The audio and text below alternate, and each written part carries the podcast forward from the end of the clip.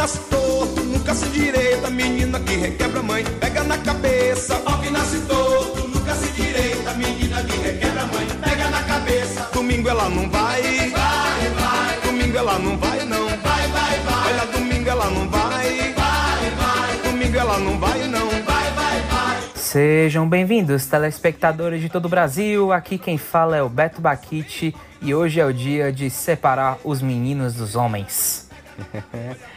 Aqui é o Bruno e uma coisa é certa, eu nunca concordo com o tomatômetro.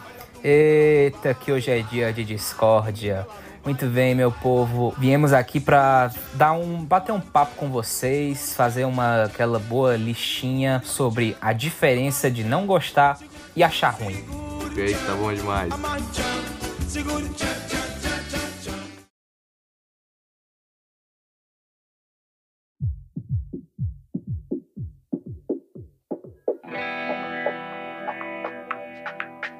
Piranha é o peixe voraz de São Francisco.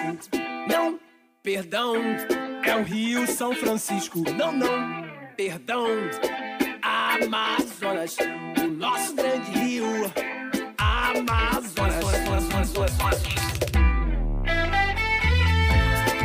Meu querido Bruno, Opa, comentar com você como foi que como foi que essa ideia surgiu. Um dia eu tava conversando com um amigo meu sobre a gente tá, a gente tava lendo um livro.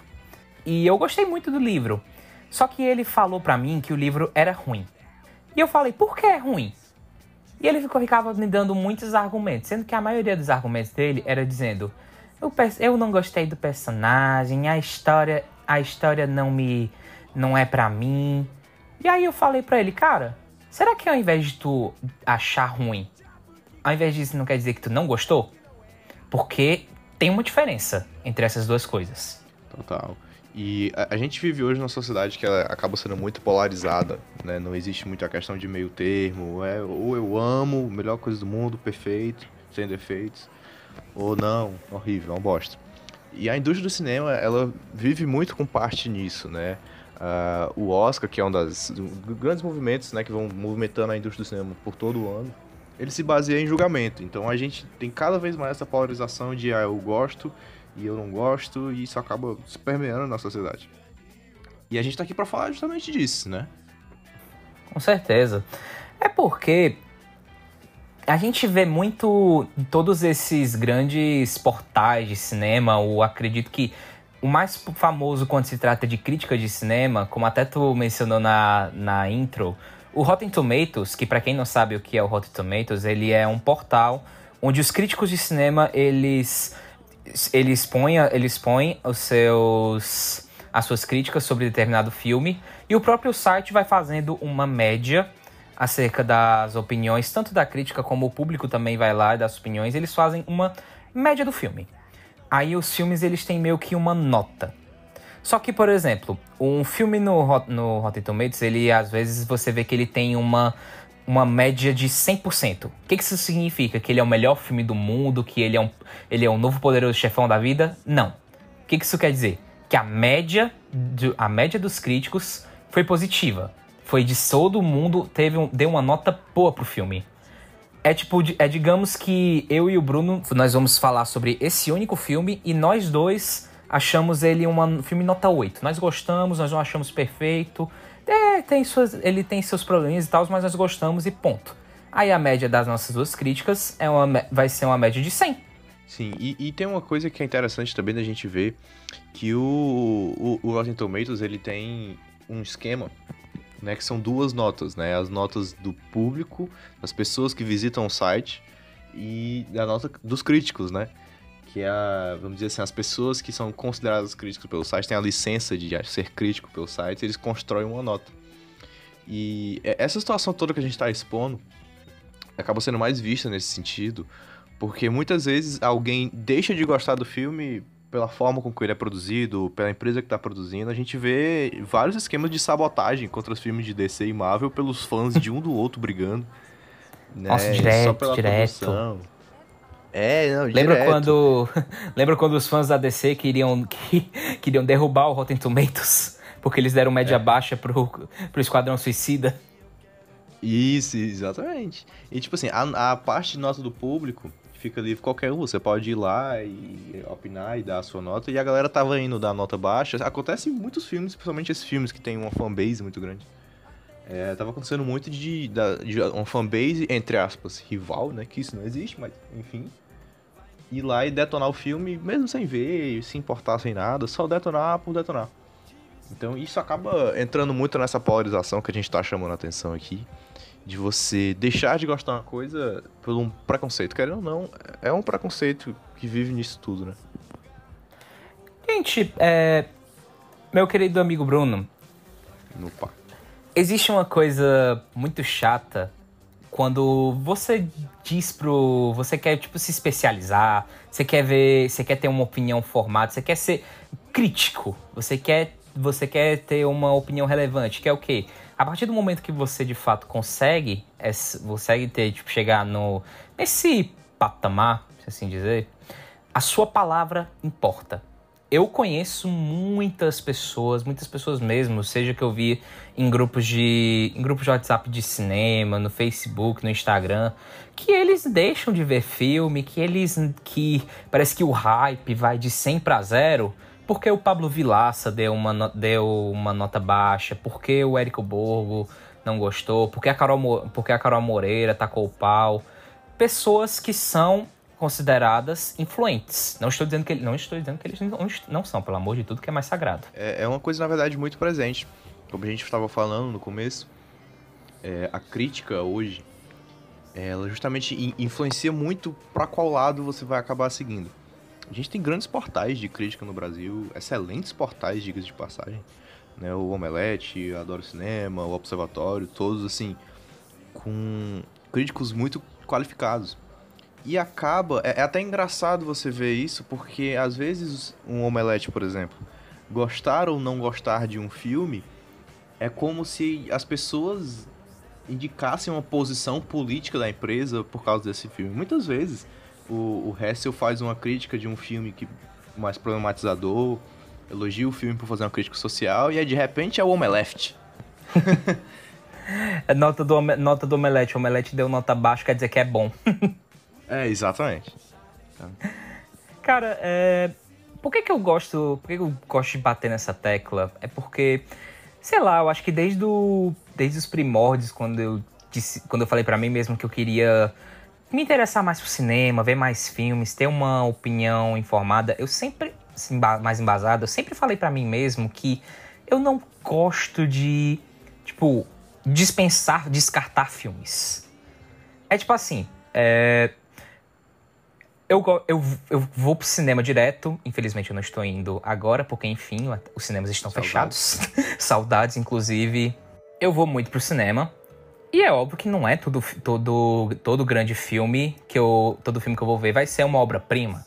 Eu já fui ver muito filme ruim no cinema.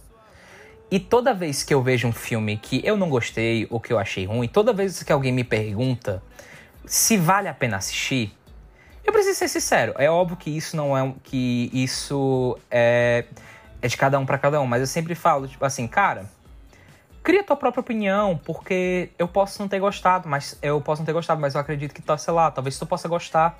A gente meio a gente pensa diferente. É óbvio que isso é um tanto quanto complicado de dizer, que você pode dizer que você vai para todos os filmes no cinema, porque enfim, cinema é caro.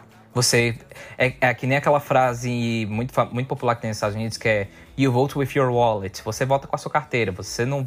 A pessoa muitas das vezes ela fica ouvindo opinião porque ela pensa assim: ah, vou já vou descartar aqui os 20 reais da, da inteira com os 30 reais da pipoca. Meu Deus do céu, o cinema é caro.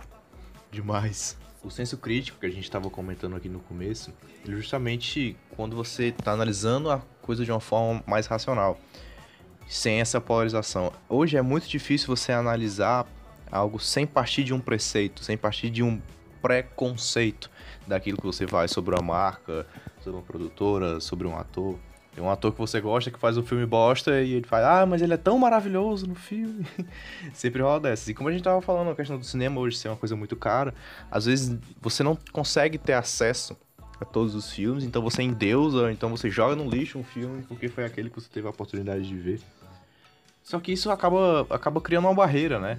Acaba criando uma barreira da, de como, das espécies de filmes que você gosta. Ah, eu só gosto de filmes desse gênero, eu odeio qualquer outro filme que existe naquele jeito. E odiar, tudo bem, você pode não gostar, mas você dizer que qualquer filme de, que não é do seu gênero é ruim, cria um preconceito, cria um problema. Não, cara, com certeza. É por isso que eu sempre destaco essa questão do senso crítico. É, senso crítico é é, você, é a capacidade de questionar e analisar de forma racional, inteligente. O senso crítico, a pessoa ela aprende a buscar a verdade, questionando, refletindo sobre qualquer tipo de assunto.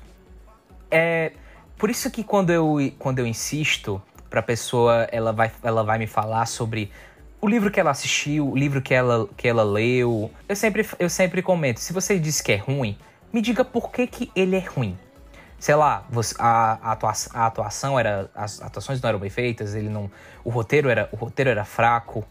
Agora, uma coisa é você, é você falar para mim dizendo que o filme é ruim, e aí no final você fala, eu não gostei do final. Não foi o que eu que não foi não foi aquilo que eu estava esperando. É, inclusive depois a gente vai dar algumas recomendações, vai brincar com alguns, alguns nomes aqui que a gente selecionou. E, e, muitos filmes, assim, pelo menos da minha lista, que, que eu gosto e que as pessoas não gostam em geral, é porque esse filme fugiu de uma casinha de um diretor, ou então fugiu do que uma, a trama estava planejando. Mas não necessariamente isso quer dizer que o filme se tornou ruim só porque ele não é o que você pensou, entendeu? Jack morreu no final de Titanic, nem por isso o Titanic é um filme horroroso. Não deixa de ser. Ah, com certeza. Eu vou fazer uma pergunta para você aqui, Beto Baquite. Diga. Quais dos últimos Velozes e Furiosos você viu? Eu assisti todos os Velozes e Furiosos. Exatamente. Isso é uma pessoa. Eu sabia dessa sua resposta. Eu sabia que você ia me responder isso. Isso é uma pessoa sem preconceitos, meus amigos. Ele espera ansiosamente para um Velozes e Furiosos que seja bom. Isso é uma pessoa boa. Ai, ai, Velozes e Furiosos. Que saudades. Vin Diesel, nós gostamos de você. Você é um péssimo ator, mas eu gosto de você. Cara, é, antes da gente partir para as nossas listinhas, é só uma, uma curiosidade que eu tava. que eu, que eu percebi, sabe? É, como que realmente a gente vê que. Por mais que você tenha queira fazer uma crítica, também você tem uma questão de aquilo ser a sua opinião. Tipo assim, é, eu tenho um crítico, tem um crítico de cinema, tem um canal no YouTube muito, fam muito famoso na gringa chamado Chris Stuckman. Muita gente, muita gente, ele é muito mais famoso nos Estados Unidos, mas eu conheço muito brasileiro que, que, que assiste ele. Ele é muito famoso e tal, assim, tipo, uma, ele tá, ele tá é, estudando cinema, ele vai virar um diretor e o canal dele tem, tipo, o quê? Um, 2 milhões de inscritos. É, Caramba. Nessa quarentena, eu tirei pra maratonar Stranger Things. E eu tava na terceira temporada e tinha uma personagem nesse, no, que eu não vou, que eu não vou dizer quem é, que eu tava achando ela muito ruim. Tipo, ela tava me incomodando, tava achando ela sem graça, não tava curtindo muito a vibe e tal. E o Chris, não, eu tava vendo o review dele, que é um cara que eu considero. É um cara que ele tem meio que a minha confiança. E ele foi falar para ele foi chegar na hora de falar sobre essa pessoa e ele rasgou elogios para ela, falando que era uma, era uma adição legal, era uma personagem engraçada, coisa do tipo. E naquele momento eu simplesmente falei: tá, ok. Parece que funcionou para ele. Não, não quero ficar dizendo que o, que o Chris tá errado, porque isso não é um jogo de certo ou errado. Mas é justamente aquilo que eu tô querendo dizer. Me traga argumentos ele gostou da personagem e ele me disse do porquê que ele gostou da personagem. Eu posso muito bem concordar ou não concordar. Agora eu não posso simplesmente dizer que é ele que está errado. Na verdade, é, o debate é o mais legal disso tudo. É, às vezes a gente tem pouco debate porque já parte pra birra. Já parte pro. É porque você votou no PT, entendeu? Aí por isso que você gostou de tal coisa. e para ser muito sincero, a gente fica falando aqui de que um filme é, a gente xinga um filme, às vezes de uma forma exagerada e tal, mas as, isso serve pra forma contrária também. Por exemplo, a gente fez um cast de The Office, agora, na, inclusive escutem, maravilhoso, tá emocionante o final. Com é, certeza. E a gente, a gente ama The Office do fundo do nosso coração, mas a gente tem que admitir que as últimas temporadas são uma porcaria. Nossa, com certeza. É chato, tipo, é chato a gente falar que, tipo, nesse caso de The Office, a gente tá falando que uma coisa é ruim. Não é que a gente não gosta, que. Ai, tal personagem incomodou. Não, é ruim. Sim. É horrível de dizer que é que aquele elemento, aquele momento é ruim. Mas acontece, eu também não vou ficar, eu também não vou querer ficar passando pano que nem que nem muita gente faz e fingir que não existiu, porque está lá. É isso, é isso. Então, tipo assim, não acha que não acha que tem um problema que uma coisa que você ama tem uma má fase, tem uma temporada ruim, tem um filme. Um dia a Marvel já errou bastante no filme que ela fez aí. Não é porque ela acerta na maioria que ela vai acertar em todos. Faz parte do cinema e faz parte da televisão ter essa evolução. E não, não se sinta mal de achar uma coisa ruim conforme os seus argumentos, entendeu? Só não fique birrento. Por favor. Pois é, gente. Gente, ne- nem, tudo é perfeito. As- é, não, exi- não existe perfeição. Só Bacurau, não é não, Bruno? Só Bacurau. Bacurau é o seguinte, Bacurau não tem questão de gostar ou não gostar. Bacurau tem questão de amar e é isso aí, tá? Bacurau tá, tá fora dessa linha aí.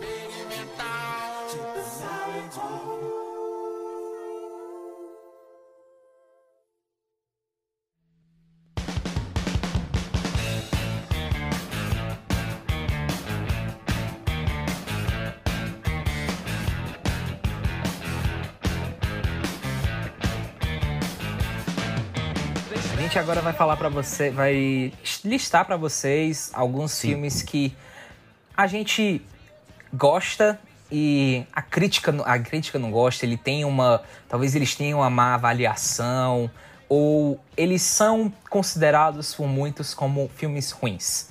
E vice-versa. A gente também vai falar sobre filmes que a gente não gosta, que as pessoas consideram bons, que têm boas avaliações. Porque, enfim, gente, a gente tá aqui pra dar nossa, opini nossa opinião. Eu vou logo ressaltar aqui que as nossas listas, eu não, ninguém sabe a lista um do outro aqui, então se acontecer de, de um, imagina se tem um filme que eu não gosto e que a crítica gosta e tem um que, que tu gosta que ah, vai, amei. Vamos é assim. é, o, o objetivo, o objetivo é aqui é o jogo da discórdia. É, vamos sair se matando aqui, gosto. Não, brincadeira. Começando aqui a minha lista. Filmes que a galera considera ruim, mas eu tenho guardado no fundo do meu coração. Vou começar logo aqui com uma porrada. Tá preparado? Vamos lá, manda ver. Homem-Aranha 3. Sou o Brock, senhor. Edward Brock Jr. Eu vim à sua casa hoje para pedir humildemente que o senhor atenda ao meu apelo.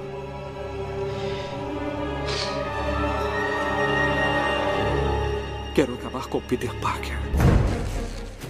E é isso aí. Ai, Pode Ah. ser que. Eu vou ser muito sincero também aqui, eu não vou me esconder. Pode ser que exista uma questão, uma infância aqui em questão? Pode ser. Mas pra mim, Homem-Aranha 3 é um filme que ele tem uma fidelidade com os quadrinhos muito legal. O Venom, pra mim, é um dos personagens mais legais da história dos quadrinhos. Né? A origem do Venom é sensacional. também adoro o Venom. E no filme, por mais que eu entenda, eu vendo o filme hoje, eu entendo que o filme tem erros, tem problemas de roteiros, tem três vilões do nada. Não é uma coisa muito bem construída. E tem o Peter Parker emo. Tudo bem. Gerou meme, né? Então não importa que gerou meme. Uhum. Mas eu gosto das lutas, eu gosto de como a história do Venom é tratada. Eu gosto do. Quem é o ator que faz o, o Venom? Tu sabe me dizer? Sim. É o Topher Grace. Fãs de Dead. Seven Show sabem quem ele é. É verdade! Eu que assisti não lembrava que era ele. Olha aí, rapaz, esse homem é uma máquina. Mas é verdade, é, a cena do Venom em cima da catedral com as, as barras de ferro pulsando e a, a- o simbionte saindo do corpo dele é alguma coisa muito parecida com os quadrinhos e isso me deixa, me deixa muito feliz. Eu entendo que o filme tem seus diversos problemas, principalmente numa barriga gigante que ele tem ali no meio.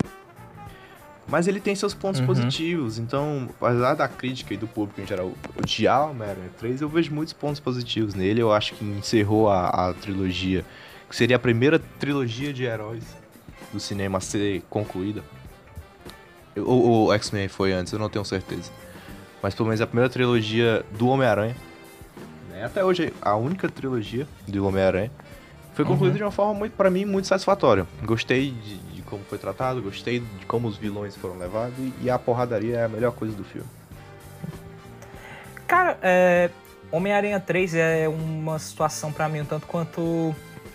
Tipo, eu não gosto muito de Homem-Aranha 3 e eu acho um filme ruim. Eu não odeio Homem-Aranha 3, ele não me ofende, eu já vi ele muitas vezes. Inclusive, tem muitas cenas de Homem-Aranha 3 que eu gosto. Eu gosto muito da. Principalmente da cena de batalha final, eu acho muito, eu acho muito legal. Eu me, eu me divirto vendo o, o, o Peter Parker ba- é, batendo os aqueles ferrinhos e atordoando o Venom. Ele fica. Mas assim, é, Tipo, é um filme que ele tem muitos problemas pra mim. Tipo, o, o roteiro é uma bagunça, eles não tinham, não tiveram muito controle da situação, eles queriam fazer muito filmes em um. Mas, opinião. Eu respeito, eu respeito a sua. Eu espero que você respeite a minha agora com as minhas bombas. Jamais, vou bater na sua cara. Só não vou bater na, na- na sua cara aí porque tá na quarentena. Vamos lá. Sua vez? Minha vez. Tá preparado? Tá, mande a bomba, lança a braba. Mas agora eu vou falar sobre o meu maior guilty pleasure da vida.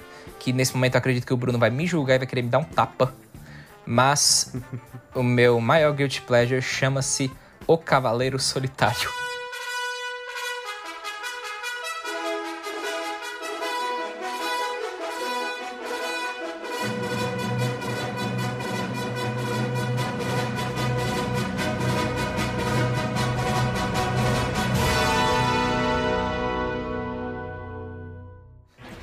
Eita. Eu, eu Eita, rio. viu? Eu rio só de pensar. Mas eu adoro. Cara, vamos lá. É um filme ruim? É ruim, sim. É um, é um Piratas do Caribe com o, no, no Velho Oeste, se assim dizer. O Johnny Depp, ele tá fazendo o Jack Sparrow com um corvo, na, com um corvo morto na, na cabeça.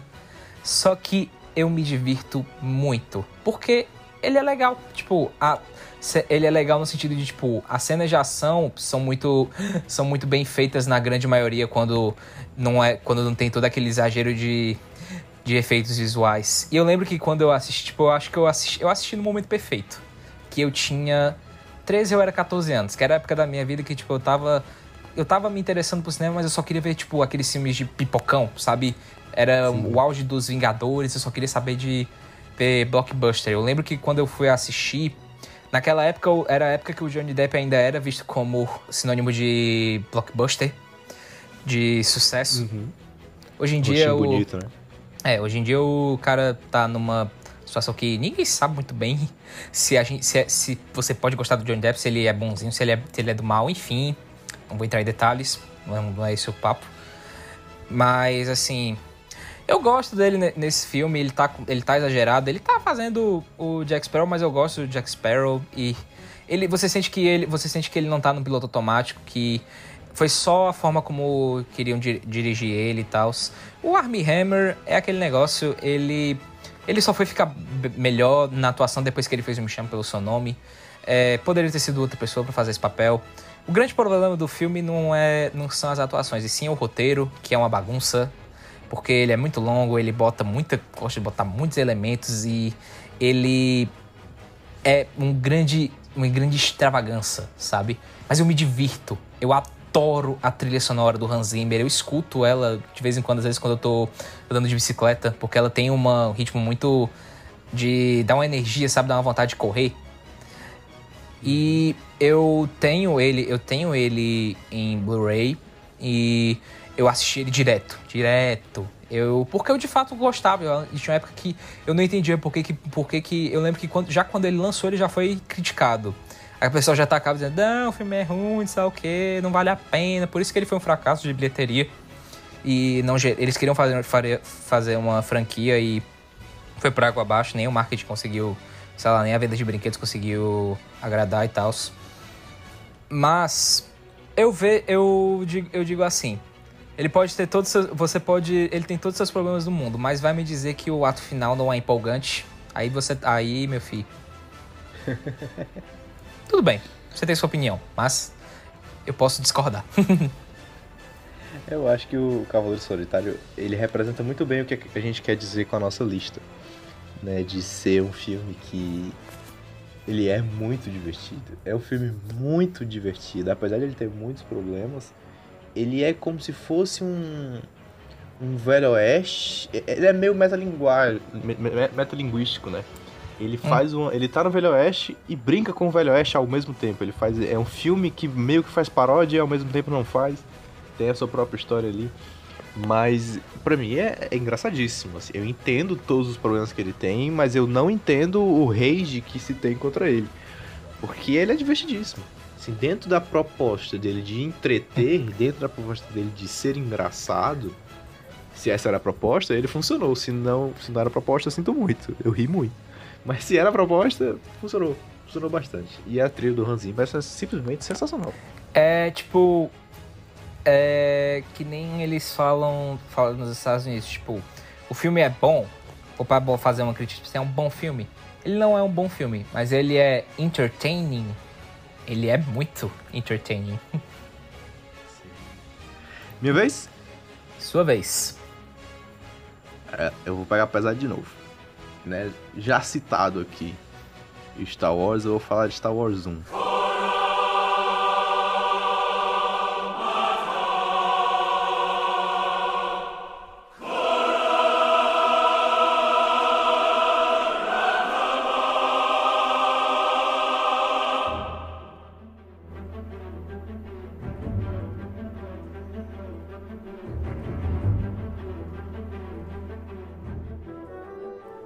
Fã de Star Wars, é como se fosse uma premissa que foi criada no mundo. Quem é fã de Star Wars não gosta dos prequels, ou pelo menos odeia o primeiro filme.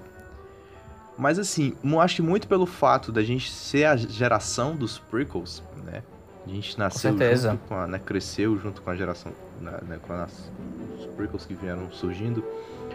A Ameaça Fantasma para mim tem um sentimento muito positivo, né? E eu acho que os, esse é o sentimento que ele deveria ter no final das contas. Star Wars tem os prequels justamente para pegar uma nova geração de fãs, assim como agora o 7, 8, 9 serve para isso, para trazer novos fãs. Então ele tem muito um gostinho de, de, de, saudade, mas vendo ele como, como um filme, assim, depois de, de crescido, né, vendo ele de uma forma mais concreta, eu acho que ele é um filme que funciona. É, eu acho que o Liam Neeson é excelente. Eu acho que o Ian McGregor funciona muito bem. Eu acho que toda a questão do Dark Maul é muito boa e a luta é sensacional, meus amigos, no final do filme. Olha, não, até hoje a gente ouve Duel of Fates e se emociona. Ah, eu amo Duel of Fates. Escuto eu acho direto. que esse filme podia. É, eu lembro da gente indo assistir a pré-estreia de Star Wars 9 ouvindo Duel of Fates disparando na sua desertos uhum. de Fortaleza. Isso aconteceu mesmo. Isso aconteceu, meu povo. É, a gente ficava mandando áudio um pro outro ouvindo Duel of Fates, sensacional. Então, assim, eu acho que ele funciona muito bem. É claro que ele tem o seu Jar Jar Binks, que, que acaba destoando um pouco da, do filme. O filme, dentro da mitologia de Star Wars, traz uma coisa muito séria. E ele acaba sendo um, um material meio engraçadonho e que não funciona. Traz problemas. O filme tem muitos problemas, mas em geral, ele funciona muito bem.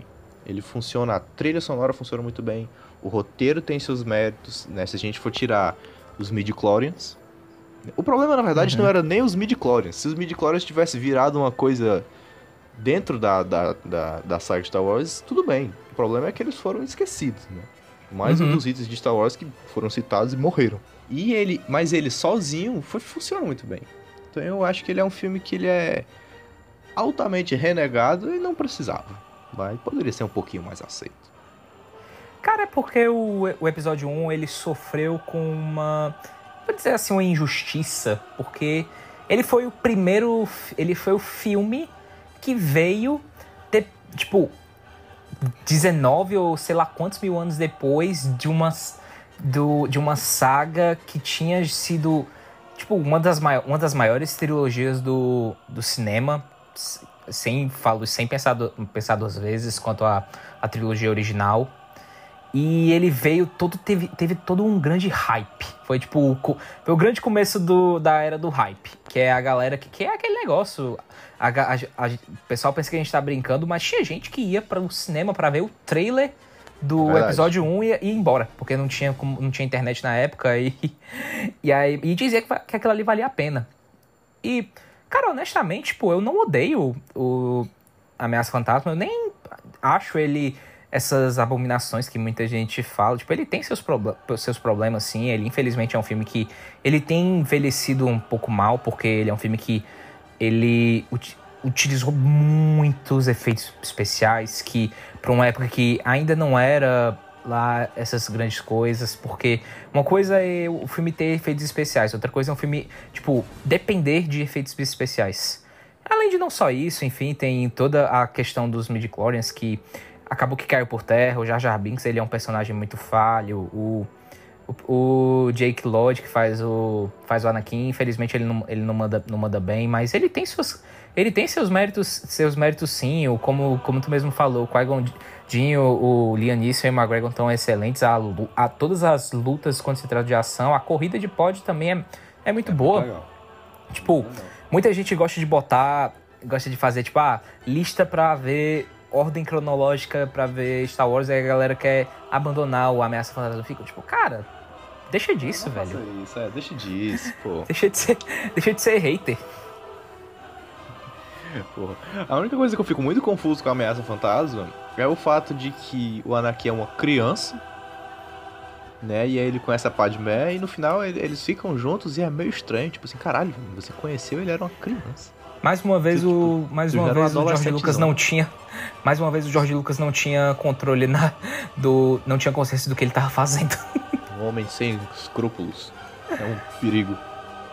Mudando, mudando aqui um pouco. é, Bom, como eu já tinha dito, existem filmes que são considerados ruins, mas a gente considera, mas a gente acha bom. E tem filmes que são considerados ruins, a gente sabe que é ruim, a gente acha ruim, mas a gente adora. Que no meu caso é com os filmes do Scooby-Doo. Ah, Como descobriram isso? Uma foto. Ela mostra Jacobo em frente ao museu. Mas Jacobo teria morrido um ano antes da construção começar. O Jacobo sobreviveu à queda do muro da prisão. Ele também adotou o disfarce da jornalista para botar a imprensa contra nós. E incriminou o pobre velho Wickles colocando o livro e o Cavaleiro Negro na mansão dele. Eu teria escapado numa boa se não fossem esses moleques encheridos e esse cachorro vira-lata! Sensacional. Cara, vamos lá. É. O roteiro. Sabe que o roteiro do. do- do- é, ele é escrito pelo James Gunn? Sim, eu, sim, eu, inclusive eu recebi essa informação tipo, algumas semanas atrás e eu fiquei extremamente chocado e feliz. E, e- e faz muito sentido que seja. Cara, vamos lá. Não tem muito que, o que comentar. A história, não, a história é idiota. Os efeitos, os efeitos especiais são, da, são datados. Eles, tipo, não se, eles real não se levam a sério. É besta, mas eu adoro. Eu acho legal. Eu acho divertido. Eu já assisti esse filme sei lá quantas mil vezes no DVD. Eu me divirto na cena final que simplesmente um extintor de incêndio salva tudo. Literalmente. É, eles são salvos por um extintor de incêndio. E por mim tá tranquilo.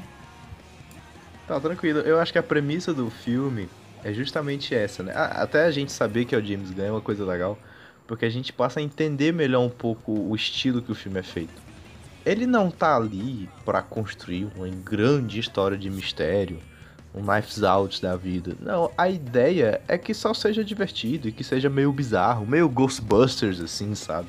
Os efeitos Uhum. especiais, na verdade, são muito inspirados em Ghostbusters. E funciona. Dentro dessa perspectiva de fazer uma grande brincadeira com o gênero de, de, de, assim, de mistério e ao mesmo tempo homenagear ah, o Scooby-Doo, funciona muito bem. E eu acho que os atores mandam bem, os atores são parecidos e traz toda uma nostalgia, traz toda uma brincadeira. Eu acho que funciona bem demais. Ah, cara, o, o Matthew Lillard, ele se eternizou no Salsicha. Demais, tipo- meu Deus. Eu acho que não tem como você não olhar pra ele e falar, ah, o Salsicha. Não, e, a. Eu não esqueço. Toda vez que- que alguém fala do filme do Scooby-Doo, eu lembro da cena dele. Eu acho que no avião, e aí passa alguém e ela fala: Ah, o meu nome é Mary Jane. Mary Jane. Aí ele fala: ah, eu gosto muito desse nome. Aí todo mundo: Ah, aí eu, eu criança: Ah, Mary Jane, Peter Parker, né? Referência. Aí eu depois, Mary Jane, Marihuana, ah, tudo eu Ah, entendi. Agora maconheiro. eu entendi. Minha, Opa. minha infância foi uma mentira. Seguimos, é o seguinte. Falar do filme. Os filmes estão sendo mais recentes que eu tô colocando aqui, porque eu acho que é. O, o hate é recente. Vou falar de Glass. My bones break easily. I've had 94 breaks in my life. But you have an extraordinary IQ.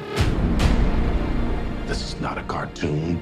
This is the real world. No way. And yet, some of us still don't die with bullets. Some of us can still bend steel. I've been waiting for the world to see that we exist. What do we call you, sir? First name, Mr. Last name, Glass.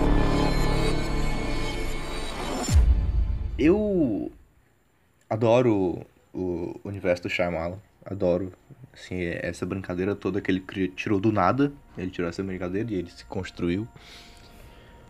E eu vi, antes de ver o filme, eu vi muita crítica. Muita crítica e falei, eu não acredito que esse filme vai ser ruim. Não acredito. Eu assisti o filme e adorei, do começo ao fim. Adorei o filme, e o filme é tenso. Ele traz cenas muito pesadas no começo, e assim, parece que vai rolar um estupro, tem a, a- a- aprisionamento, aprisionamento não é a palavra, eu vou lembrar, sequestro de menor, era isso que eu tava tentando lembrar, é, com o personagem do James McAvoy, que é que é, são todos os personagens né, do filme, né? ele todo é o cast. É, e eu achei sensacional, sensacional. E é, é, eu acho que esse filme tem muito do que a gente tinha comentado antes de expectativa, né? Eu acho que o Uhum. fato de ser o Shyamalan, só ser o Shyamalan que estava dirigindo esse filme, gerou uma expectativa de que ah, ele vai fazer um filme do estilo Shyamalan. E ele não é o estilo Shyamalan. Ele não é um filme de ele- apesar de ele ter um plot twist no final, o plot twist no final não é a coisa principal do filme, não é a mensagem principal do filme. Pelo contrário, eu acho que o fato de ele ainda manter aquela dúvida de será que eles são heróis? Será que eles não são? Eu acho que aquilo é a parte mais legal. Né? A, a, a parte de você ter, ter pessoas para se inspirar, voltar as pessoas, o, filho dele lá no corpo fechado, o cara voltar e tá agindo como herói, to, toda essa nostalgia que é construída, eu acho que é o mais importante em Glass. E pra mim funciona muito bem. né? Tem gente que fica reclamando, ah, porque tem aquela cena que é muito mal filmada.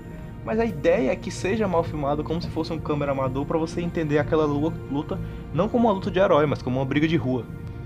Né? Uhum. Então eu- acho que é muito mais uma questão de como você encara esse filme, de como você encara o que o Shyamalan estava tentando construir com essa franquia dele de heróis não heróis, do que só mais um filme do Shyamalan.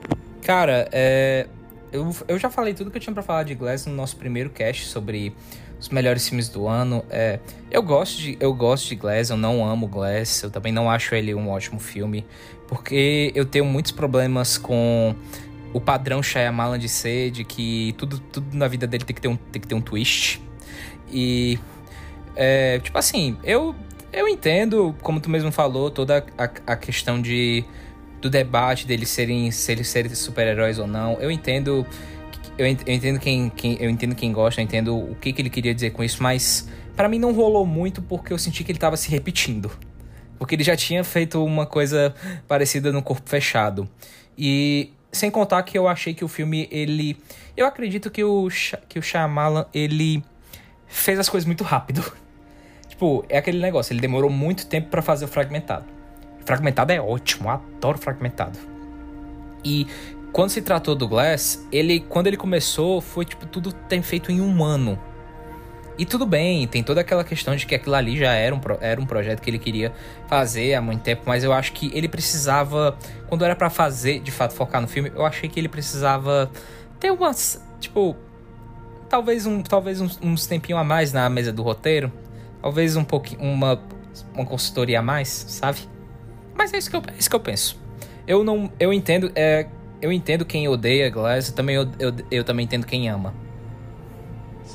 Só pra fechar o assunto do Glass, eu acho que É o, o Shyamalan acaba sofrendo muito por ele ser um diretor muito autoral e quando ele tem influências do desejo do estúdio, ou seja, quando tem muito dinheiro metido no meio, ele acaba tendo problemas. O Fragmentado em si não tinha grandes problemas de influência de fora porque era uma grana que ele meio que bancou o filme. Como ele gerou uma expectativa pro Glass, aí entrou muito dinheiro. Né? Então eu acho que acabou tendo interferência ali no meio e teve muita coisa que ele não conseguiu fazer. É uma pena. Uhum. Bom, seguindo. É... Bom, aqui vamos falar de um negócio mais específico, porque esse é um filme que eu gosto de defender ao mesmo tempo. Tem, seus, tem suas coisas ruins, mas eu gosto, eu também acho um filme bom, porque eu meio que. Não vou dizer que eu entendi a pegada dele, mas eu enxerguei ele com uma outra visão. Estamos falando de O Predador, versão 2018.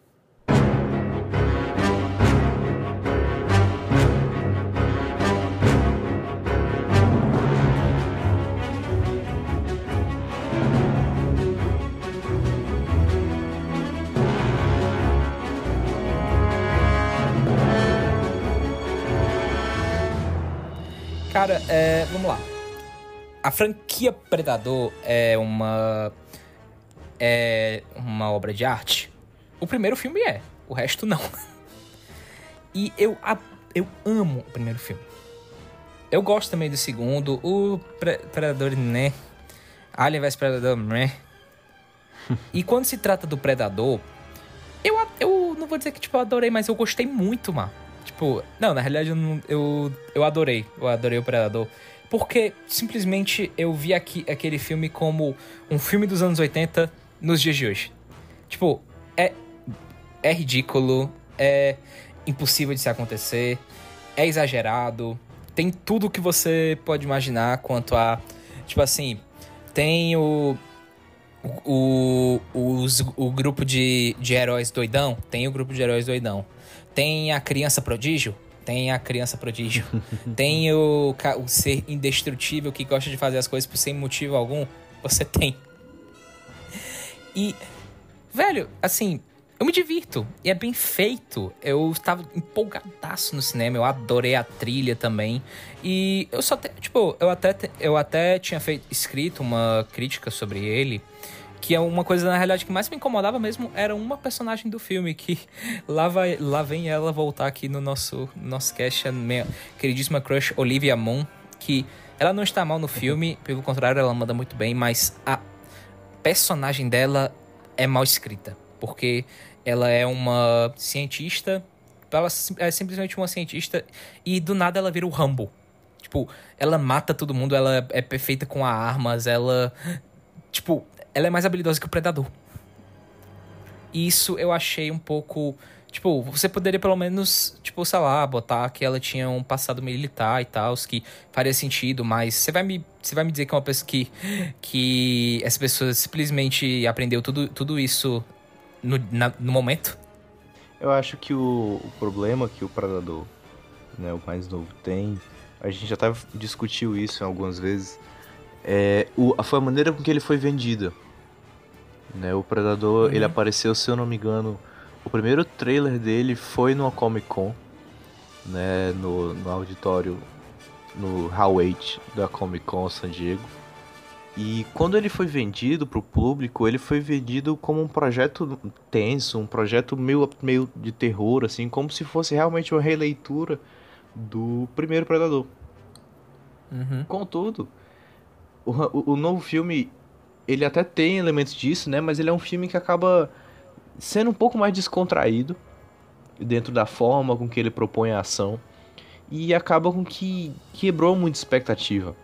Né? A gente tem até encontrado esse padrão aqui, a gente tem falado de filmes que a galera não gosta muito porque a expectativa foi quebrada. Né? O peixe que foi vendido era, era um e o que foi entregue era outro. Não necessariamente o Uhum. que foi entregue era ruim. Então eu acho que o Predador acabou sofrendo um pouco sobre a perspectiva e sobre a, a carga que a franquia né, e o fato da franquia estar defasada é, trouxe. Então é, é realmente uma pena. É mais um filme que é uma pena que não tenha dado certo.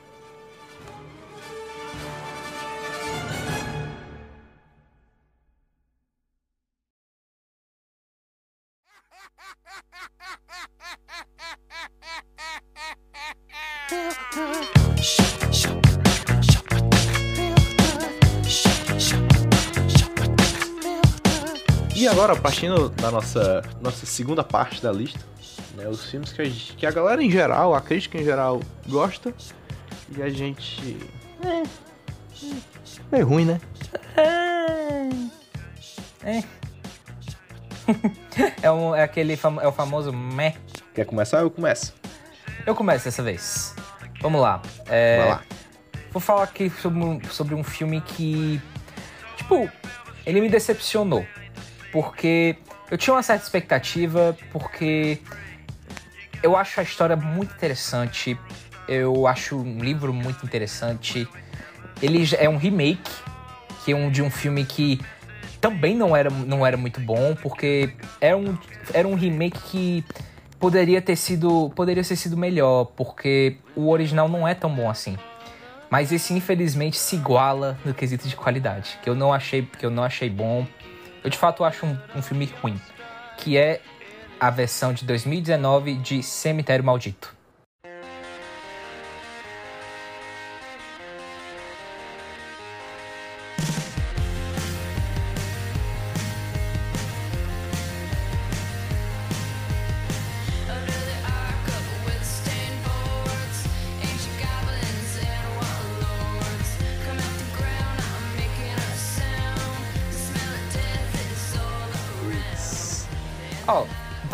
É, ele tem seus méritos. Ele tem seus méritos. Eu, ele, porque ele é um, ele é um filme bem, ele é um filme bem atuado. Ele até tem seus momentos que ele é bom dirigido. Ele tem um final até bem decente, mas assim, se você for perguntar pra mim se ele é melhor que o que o original, ele até pode ser um pouco melhor, mas isso realmente não quer dizer muita coisa.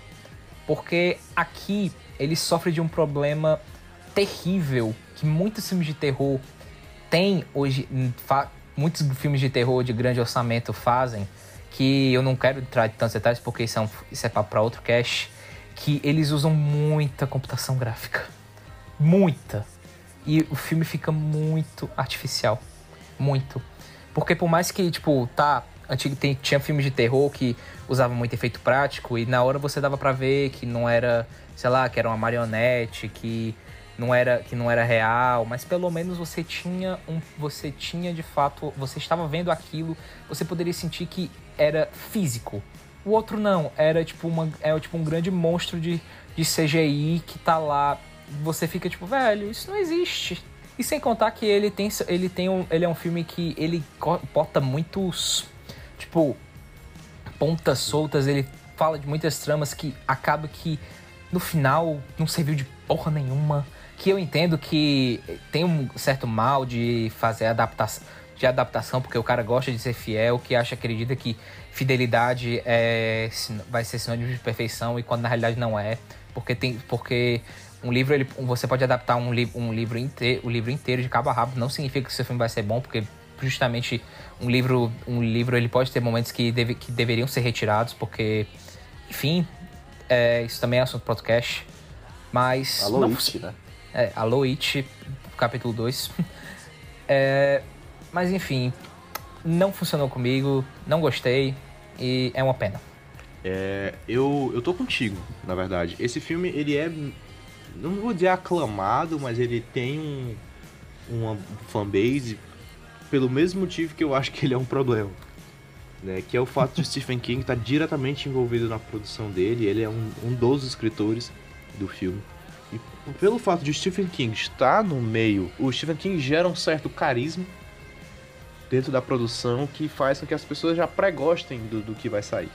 Mas o problema, que talvez seja o Stephen King que traz pra esse filme, é como você falou.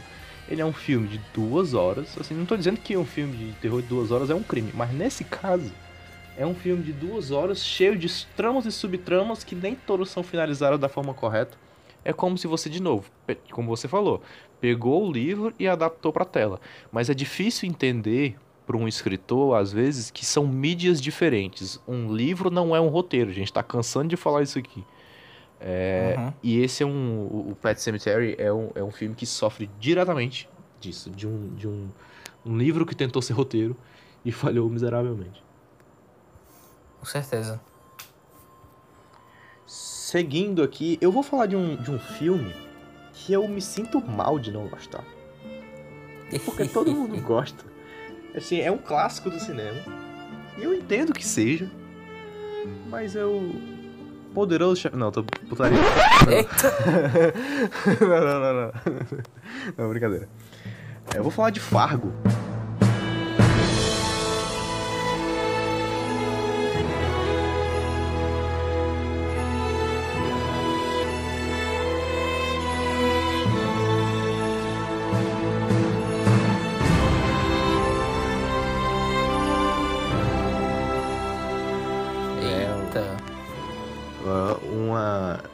Na boca do, do cinéfilos. É uma obra de arte dos irmãos Coen.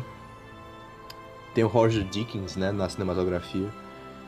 É, com grandes nomes né? Tem o Steve Buscemi tem a Frances McDormand o William Ganhou o Oscar pelo filme. ganhou o Oscar né? E assim vamos lá. Vou falar aqui de novo com muito cuidado. Eu entendo por que, que ele é um filme tão conceituado. É como se ele desse origem a todo um gênero. Né? O, o a maneira com que ele é construído é como se ele desse origem a, a, a vários filmes que a gente vê hoje, assim. né? Filme meio de heist, meio. É, é- é um filme cheio de gêneros, né? Ele é- mistura filme de roubo com filme de, de road trip e, e de. É bem complicado, complexozinho. Mas pra mim, a, a maneira como a trama. A trama é interessante, né? É, é escrita pelo Ethan Coen. Ele ficou com, com o roteiro. Apesar de eu achar a trama interessante, eu acho que ele é um filme que se arrasta muito pra contar uma história muito simples. É uma história simples, mas é uma história legal. Mas ele, para mim, ele se arrasta muito com grandes viagens de carro na, na, na, na neve e vai e tem conversas que são considerados diálogos excelentes, mas pra mim são diálogos super supérfluos. Se tinha uma mensagem pra ser passada ali, eu não captei. Então, fica aí o meu disclaimer, fica aí o meu, meu depoimento. Queria muito gostar do filme, mas eu acho ele um... muito tedioso. Achei ele muito tedioso. Terminei o filme assim, cara, por quê? Por que, que ele é tão conceituado? Cara, Fargo, ele é um filme que, cara, assim como todas as obras do, dos irmãos Coen, elas são um gosto adquirível. Porque eles têm um jeito muito específico de fazer filmes que uma hora você, uma hora você pensa que entendeu, outra hora você entendeu e você pensa tipo, era isso? Tipo, tá, tá, OK, tá. Vamos vou conviver com isso, sabe? E eu acho que é muito um jeito de, tipo. É, não, é, não é que eu quero dizer aprenda a conviver com isso, mas é tipo. Esse é o estilo deles, sabe? Sim. É, é o estilo deles de, de, de desenvolver uma trama bem pensativa, né? Os irmãos Coen são os caras de, que- de filmes de camada, né? A gente vê No Country for Old Men é, é isso. É um filme de camadas, assim. Mas pra mim em Fargo a- a- não funciona, eu não consegui atingir as camadas assim. Vi o filme, depois revi e falei que não é possível. revi e não consegui. Pra mim foi um filme meio sessão da tarde que eu perdi a mensagem. E eu acho que quando eu perco a mensagem, eu não vou me culpar por isso. Eu vou culpar quem produziu, que não me fez enxergar a mensagem. Mas fica aí o meu, meu pequeno disclaimer sobre Fargo. Vamos lá. Seguindo. Bom, esse aqui é um filme que. É complicado porque eu conheço gente que não gosta, mas eu conheço gente que ama. Inclusive, eu acho que vai ter a vai gerir uma certa discussão entre nós dois. Mas. É, é um filme, é um filme, é um filme novo, ele é de, de 2018. Que, vamos lá, eu não odeio. Mas eu não. Eu não gostei e também eu não achei ele um filme muito bom. É, ele foi um filme que ele foi, tipo. Ele não foi aclamado, assim, tipo, a crítica amou, mas ele foi. Tipo, ele recebeu altas, altas indicações, a Oscar recebeu até al- alguns prêmios e ele tem sua. su- tipo, seu, sua legião de fãs, assim dizer, que é o grandíssimo Vice, Urra! do Adam McKay. eu tenho olha, que falar vamos- aqui, só um parênteses, que eu achei que você fosse falar de Bohemian Rhapsody, assim, caralho, falou de, de Oscar, falou de fã, e eu, eita porra, mas esse filme eu odeio tanto. Caralho, Vamos chegar- nervoso, você falou de Vice Vamos agora. chegar lá, meu filho. Vamos chegar lá. Vamos chegar lá. É. Cara, é. Vice. É, assim como. Vamos lá. é, não tem como não falar do grandíssimo, até desse grandíssimo homem. Até porque é o, dire, é o diretor, é o barra roteirista, barra criador da porra toda, chamado Adam McKay. O Adam McKay, antes dele decidir migrar para um, pra uma área mais sé- séria de Hollywood, foi quando ele começou a fazer filmes, uns filmes mais sérios, de que. Onde ele gostava muito de falar sobre, sobre conflitos, principalmente na história americana. Tipo, ele teve. Ele fez o, a grande aposta, que era basicamente a resposta do. Do Adam McKay sobre o quanto que ele odeia bancos, por conta que eles foram, por conta das merdas que eles fizeram. E essa é uma grande resposta e uma grande. Uma, um grande é, cotoco do Adam McKay para os republicanos. E vamos lá. É, tem muita coisa boa em Vice, sim. Tem umas sacadas que eu acho que eu acho legal, que eu acho engraçado. O Christian Bale tá sensacional. O que ele faz, tanto. É óbvio, não é, não é o, o nosso papel da vida do Christian Bale, mas ele, ele esforçou pra caramba, não só no quesito de peso, porque isso parece que já virou ao concurso pro, pro, Christian, pro Christian Bale, mas, cara, ele tá. Ele. Ele mudou. Não era o Christian Bale, era, era o Dick Cheney ali. E. O meu problema com Vice é porque, assim, assim como a, a Grande Aposta, é um filme que se explica demais. E vamos lá. Ele tá errado? Não. É óbvio que ele tá tratando de um assunto muito delicado e ele tá tratando de um assunto que nós, é, principalmente nós brasileiros, a gente não entende de política americana. A gente entende de política. Mas a gente não, mas a gente não sabe. Tipo, você perguntar como é que foi o governo do, do Bush, a gente pode ter uma noção daquilo que a gente aprendeu, sei lá, nas aulas de histórias a gente vê no, a gente vê na TV, mas a gente não sabe como é que é estar na pele, a gente não viveu, não vive isso, sabe? E ele precisa mastigar, ele precisa ele precisa mostrar pra gente como é, sendo que ele faz isso tantas vezes. E chega uma hora que você chega e fala: "Meu filho, já entendi. Passa pra frente, por favor". E sem contar que ele ele não sabe, tem umas horas que ele não sabe muito bem o que ele quer, que ele quer fazer, qual é o se ele quer, ele toca, ele parece que quer tu- cutucar tanta ferida, tem uma hora que ele quer falar, tem uma hora que ele quer falar, que ele quer fazer uma crítica do pro, pro do George Bush, tem uma hora que ele quer falar só do Dick Cheney, tem uma hora que ele quer falar sobre a uma crítica das contra as, das contra as mulheres na época que elas não tinham direitos políticos. Ele fala. Ele, ele, ele bota Shakespeare no filme dele e ele também bota Marvel. Ele faz brincadeira, ele faz brincadeira com o Galactus. E simplesmente, tipo, eu acho que ele fez uma bagunça. E assim, é, é, você, você pode simplesmente. Você pode ter adorado o filme, entendido todas as sacadas. Eu conheço muita gente que, que adorou. Você, você, por exemplo, também disse. Eu lembro que eu assisti primeiro e eu até fiquei surpreso que tu tinha gostado, gostado tanto. E eu não julgo por isso. Mas eu. Ele não funcionou pra mim. Infelizmente. Ah, eu, eu, eu entendo muito o que você quer falar. Né? Realmente ele é um filme bem mastigado. É, Eu, eu tava, por exemplo, fazer aqui um paralelo. Eu tava falando de Ford vs Ferrari, que pra mim o grande meu problema com Ford vs Ferrari é a, a falta de informação, né? Como se a gente já tivesse, já dispôs das informações da, de um GP de 66, algumas regras específicas, assim, pra mim é um ponto negativo do filme. E quando eu venho pra Vice, a minha lógica é o contrário. Eu entendo que ele realmente ele, ele mastiga demais as informações, mas a montagem que o Adam McKay, não sei como ele aprendeu, ele fez um curso do Senai, porque ele só Uhum. fazia os filmes do William Farrell, aí do nada ele faz Vice. Ele tem uma montagem que pra mim a montagem é uma coisa tão espetacular no filme que ela acaba compensando esse ritmo de ficar mastigando as coisas. A montagem dele é rápida, é dinâmica, assim, é uma coisa. Bem pum, né? fica cortando cena e fazendo várias mil analogias e o Christian Bale fala diretamente com, com, com o espectador. É, essa montagem rápida dele eu acho que acaba funcionando para compensar a lentidão que a história passa.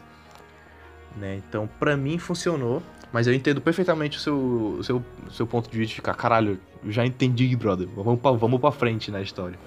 Pra uhum. mim eu uhum. acho que funciona, mas realmente ele é muito longo, ele é um filme de 2 horas e 20 quase, se eu não me engano.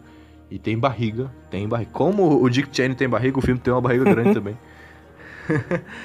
mas, mas eu gosto. Eu acho que ele não é o filme, o melhor filme do ano, mas certamente o Christian Bale tinha que ter levado aquele Oscar. É, talvez seja o Oscar que eu mais fico triste, assim, pelo menos daquele ano. Eu também. Triste. né?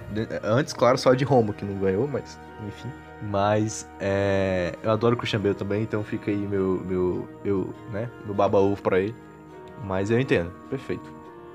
É, falando de Oscar, na verdade, falando de Oscars injustos, maldados, vou falar de um filme que ele é bem aclamado por parte da crítica mais cult, mas que a galera, vamos dizer assim, mais nova acabou sobrando um pouco, que é a forma da água do Del Toro. É. Né? Como diria Renanzinho, é a mulher que está num relacionamento sério com um peixe. é, eu acho um filme extremamente tedioso, filme lento, a fotografia dele meio sérpia contribui para você ficar, cara, que coisa chata. E olha que eu estou falando fotografia sérpia, viu? Que o Roma é meio uhum. sérpia também e é perfeito. É... Mas é, uma, é tão para mim é tão tedioso aquela história do, do homem da água. É uma premissa até realmente interessante né? Um cara que não faz parte da humanidade, como é que ele vai interagir com a humanidade. De repente ele é comido pelo pet da, da, da, da dona lá. Se ele tivesse um gato, ele era comido pelo gato da mulher. Uhum. É legal. Eu entendo a premissa toda funcionar, assim, ser, ser, ser interessante. Mas o filme é muito tedioso, muito devagar. Uh, o Del Toro. É uma pena, porque o Del Toro faz filmes meio dinâmicos, né? Durante toda a sua carreira. Labirinto Fauno, o próprio Hellboy, o projeto dele do Hellboy, mas não funcionou. Para mim não funcionou e foi um prêmio muito do, do maldado. Cara, concordo, assim, o A Forma d'Água é, é, um filme que eu, eu sempre sinto que eu preciso rever. Porque eu lembro que eu assisti pela, pela. Eu só assisti uma vez, foi no cinema, e. Eu lembro que eu fiquei com o sentimento de tipo. Tá. É. O que que o que, que ele queria dizer? Porque eu lembro que ele, ele tinha sido. Teve toda aquela questão, tipo, ele lançou. Tinha sido lançado antes no Festival de Toronto e ele foi aclamado. Tudo... O pessoal tava dando tipo, 10 de 10. O... Todo mundo dizendo que era o Guilherme Del Toro fazendo o que ele sabe fazer de melhor, uma carta de amor do Guilherme Del Toro pro cinema. E quando eu vi, eu fiquei. Ah, eu ficava pensando, tipo, é para ser uma história de monstro? É para ser uma história de amor? É para ser uma história sobre é, sentimento vazio, o sentimento de indiferença? E vamos lá, é, tem, tem, muita, tem muito o que se amar em A Forma da Água. A trilha sonora é espetacular. É as, verdade, atuações, é as atuações são sensacionais, os efeitos, os efeitos visuais são muito bons, mas é aquele negócio. Eu sinto que eu preciso ver, mas eu não tenho muita vontade de ver. E ao mesmo tempo, eu eu, eu lembro que quando ele foi, ele recebeu o prêmio, por mais que eu de certa forma até até entendia, foi um negócio que me, que me veio tipo, eu entendo, mas não queria. para mim uhum. era tipo, poderia, ele poderia ter sido pra seja três, três anúncios para um crime ou o que, mais estava concorrendo? É, Dunkirk concorreu nesse, nesse, nesse ano? Concorreu. Dunkirk concorreu, do Nolan. Pois é. Algum, algum desses. É verdade. É, só para não deixar aqui passar, realmente as atuações são ótimas. A Sally Hawkins está maravilhosa mesmo. O Mike Shannon também tá bem. Uh, o próprio o Michael Shannon, eu lembro que quando, eu, quando, acabou esse, quando acabou esse filme, eu falei: o Michael Shannon, ele poderia fazer, ele poderia interpretar o Frankenstein. Porque ele tem muito. É verdade. a personalidade dele lembra muito o Frankenstein. E, e, ele tem o trejeito também, né? Ele, é, ele é alto, mas desconjuntado, é, né? Meio, meio sinistro, uhum. assim. E o Doug Jones, que faz o, a, a coisa, é, manda bem também nas expressões. A Octavia Spencer tá lá fazendo mais um papel de Octavia Spencer. É, ela e tá assim, sendo fica, fica a homenagem ao, ao cast que, que realmente funcionou bem. Mas a, a, o filme A Bela e Fera que deu errado não funciona. Bom, e por último aqui na minha listinha, que eu acho que é uma coisa que talvez eu e o excelentíssimo Bruno Craveiro vamos acabar estando na mesma posição, que não tem como não deixar de falar. Erro como grandíssimo fã de Queen, como um grandíssimo apreciador de sétima arte, eu confesso que eu fiquei muito decepcionado quando eu fui pro cinema assistir Bohemian Rhapsody.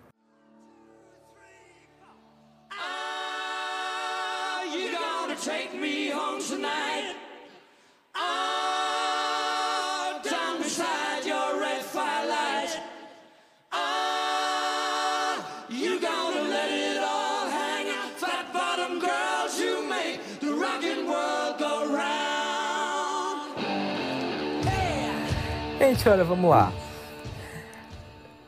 Bohemian Rhapsody é um desastre? Não é um desastre. É um filme ruim? Eu entendo quem, quem, acha, quem, quem acha um filme ruim. Tem, ele, tem elementos, elementos que para mim não funcionaram. Como também tem elementos do filme que são muito bons. Mas toda vez que eu olho para Bohemian Rhapsody, eu vejo e eu penso assim, cara, Tipo, eu só quero ver os 10 minutos finais.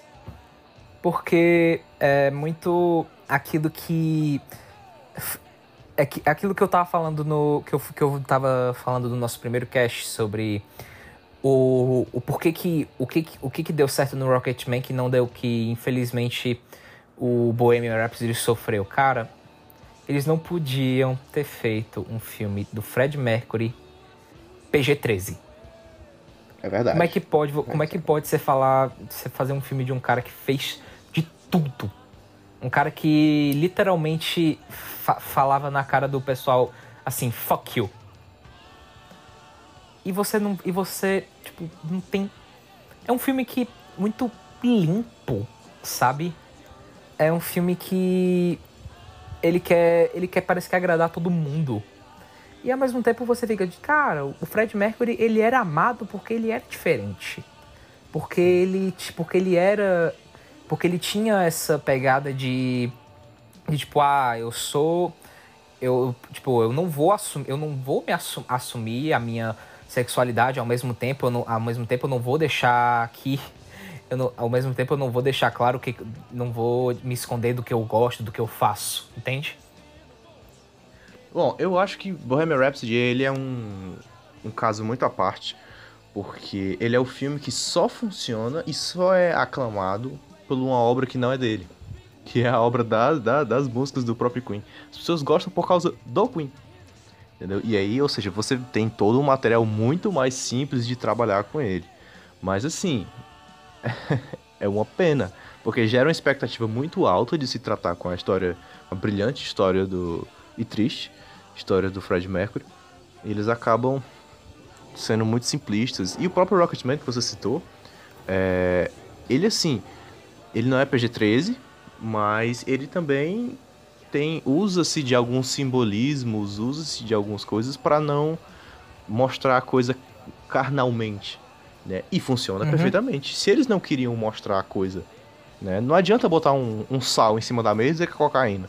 Você tem que mostrar a coisa acontecendo, mesmo que não seja crua, simboliza, né? Por exemplo, o Rocketman, você para mostrar que ele tinha um problema sexual assim, né, de, de, um vício, ao invés de mostrar ele transando mil vezes, ele passava, né, tem a cena dele passando na mão das pessoas, assim, que é bem simbólica, mas funciona perfeitamente. E aqui faltou, acho que a troca de diretores, né, acaba uhum. dificultando com que a, as concepções sejam feitas de maneira adequada.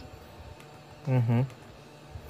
Pois é, e ele foi, e foi um filme muito aclamado, foi o maior prêmio, foi o maior vencedor do Oscar de 2019. E assim, ah, atuação. Eu, eu- gente, olha, eu não vou. Eu não quero. Não quero ficar entrando no deta- naquele detalhe. Ah, mas é porque ele tava. Ele tava dublando. Gente, dublagem também é, uma, também é um tipo de atu- atuação. Com certeza. Só que. Não é, na minha opinião, não era o melhor, sabe? Tipo assim, digo e repito. Eu, eu penso em Bohemian Rhapsody. Se for pra eu ver Bohemian Rhapsody de novo, eu tenho vontade de ver o Live Aid. Só isso. Sim, é verdade. Agora você lançou a braba. É verdade. E sobre, só pra fechar a questão do Rami Malek, é, quando se fala de atuação dele, né, o pessoal fala muito, ah, é porque o lance do Limp Sync dele, que o Limp Sync é bem ok para o que deveria ser, para o nível de atuação que o Rami Malek normalmente tem. Mas além disso, no filme em si, ele tem os trejeitos, mas assim, ele não transcende muito o personagem, né? Ele copiou a co- ele copiou da maneira mais próxima que ele conseguia os trejeitos e leu, o leu o script. Assim, né? Não é que ele faz um trabalho péssimo, não, de maneira não, ele faz um bom trabalho, mas não é um trabalho espetacular. É, tipo, é aquele negócio. Ele fez um bom trabalho, mas pra melhor, melhor ator no Oscar é tipo. é, menos, sabe? Mas enfim, passou, passou, também não posso. Vou, vou fazer o quê? Vou. Eu posso até ficar renegando, mas aí quem perde sou eu. E para fechar esse nosso estrondoso cast, tem que falar do pior filme já feito, que por alguma razão a, a crítica gosta, vai entender, que é O Lagosta.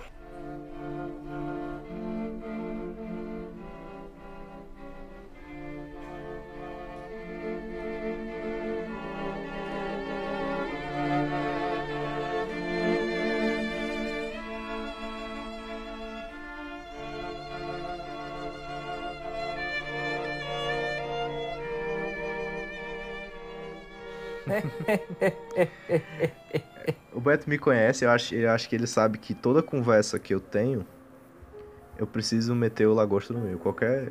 Ah, tô discutindo política. Aí, né, Por no lagosta? Portanto que eu odeio esse filme, velho. Cara, o Lagosta é um filme que eu, ele, ele tá nessa lista por- justamente porque ele divide opiniões. E tem gente que considera ele um, um novo cult, considera ele um, um novo gênero, a concepção dele, o ritmo dele. A grande verdade, não a grande verdade, mas a minha opinião sobre ele é, é que ele é uma grande porcaria, pra ser sincero. Porque o. Peço perdão É aos- aquele- a, gente, é a toda a fanbase negócio. do, do Lagosto, mas pra mim É ele é aquele grande porcaria. negócio, você pode. Ele acha, ele acha uma porcaria. Ponto. É, não. Mas assim, falando um pouco, é, eu, não, eu acho o filme uma grande porcaria, porque é o seguinte, a proposta do filme é muito boa, pra quem não viu. A proposta é que existe um hotel que se você não conseguir encontrar o amor da sua vida até uma determinada idade, você vai pra esse hotel. E aí você é transformado. Se você tem 30 dias nesse hotel pra encontrar o amor da sua vida lá dentro, se você não, não, não for não encontrar, você acaba virando um animal de sua escolha? E é o lagosta porque o personagem principal escolhe. é, No começo do filme ele fala: Eu queria ser uma lagosta se eu fosse me transformar. Por isso que é o lagosta em português, é essa brincadeira. E aí você olha, caramba, que premissa interessante, velho. É legal, assim, você fala, caramba, que sociedade doida, né? Uhum. E é por isso que o filme se torna tão ruim, porque a premissa é tão boa. e o filme é legal, até assim, os seus 30 primeiros minutos, ele tem um ritmo, ele tem uma música, sabe? Meio. É, é meio realmente um pouco puxada pra parte mais clássica, uma música mais erudita. A trilha sonora que compõe é bem mais erudita, sim, mas o problema é que eles vão repetindo essa trilha de uma forma incessante que passa a ser enfadonho, assim, passa a ser sabe, para de. de- Vou ver esse filme sem som. Não aguento mais essa porra tocando. Mesma coisa, mesma nota toda hora. É, E o filme, por si só, ele se perde depois do seu primeiro ato. Né? Depois que o personagem sai do hotel, o filme perde completamente o sentido. Perde a curva, vira um, um grande saco. Pra ser bem sincero, vira um grande saco. Porque fica sem sentido, o conceito todo do filme acaba perdendo seu sentido, as mensagens que ele tinham passar acabam perdendo o seu sentido. O ritmo do filme é a pior coisa que você vai ver, porque ele tem um ritmo legal no começo e depois não é que ele vira lento ou ele acelera, ele simplesmente se perde. Ele não sabe mais para onde ele tá indo e o filme para mim ele acaba se tornando um, uma grande perda de tempo. Nem vejo. Para mim ele é uma grande perda de tempo. é isso, meu povo. É, opinião, opinião, tirando de as palavras de um grandíssimo pensador, opinião é que nem cu. Cada um tem o seu. é verdade, é verdade. É, gente, e assim, é... todo mundo tem direito de ter todas as opiniões, é claro. Mas a ideia do cast é, é, é incentivar, de certa forma, a, a você ter a sua opinião fundamentada nos seus próprios argumentos, e não nos seus preconceitos. E isso serve não só para filmes, mas para a vida toda. Não deixe que uma uhum. crítica, não deixe que uma coisa que você leu, que alguma coisa que te fala, defina um filme, um livro, um conceito, uma pessoa para você. Tire suas próprias conclusões e tenha seus fundamentos para isso. Com certeza, gente. Até porque opinião importa. É aquele negócio, eu, eu, eu já perdi a conta da quantidade de vezes. Eu não tô querendo falar isso pra me passar de um bichão, tipo, olha, o cara que sabe das coisas. Mas eu conheço muita gente que, muitos amigos, a minha própria namorada, uma vez ela deixou de ver um filme porque eu falei que eu não gostei, ou eu falei, ou pior, eu falei que a crítica não gostou. Sim, sim, sim. Isso que o Beto falou, só para fechar, é uma coisa realmente muito importante. A opinião é importante, né? É, por mais que ninguém pediu, a gente tem um podcast dando nossas opiniões, porque a opinião de cada um é importante. E sempre dê, nunca fique calado, fale o que você tem para falar. Se tem uma coisa para você falar, vá lá e fale. Crie seu podcast crie seu podcast. Se você quiser, você fale o que você quiser, só não, só não, só não, também não destile ódio, não fale sobre, é, não seja, não seja um nazista também, não seja um homofóbico, não fa, é, da mesma forma como existe a diferença do eu não gostei para é ruim, existe a diferença da liberdade de expressão para o discurso de ódio. Exatamente, é, perfeito. É isso, meu povo, fiquem na paz, vejam Bacurau. É isso. Valeu, meu povo. Fiquem bem, fiquem em casa, tomem água. Até a próxima. Até. Valeu.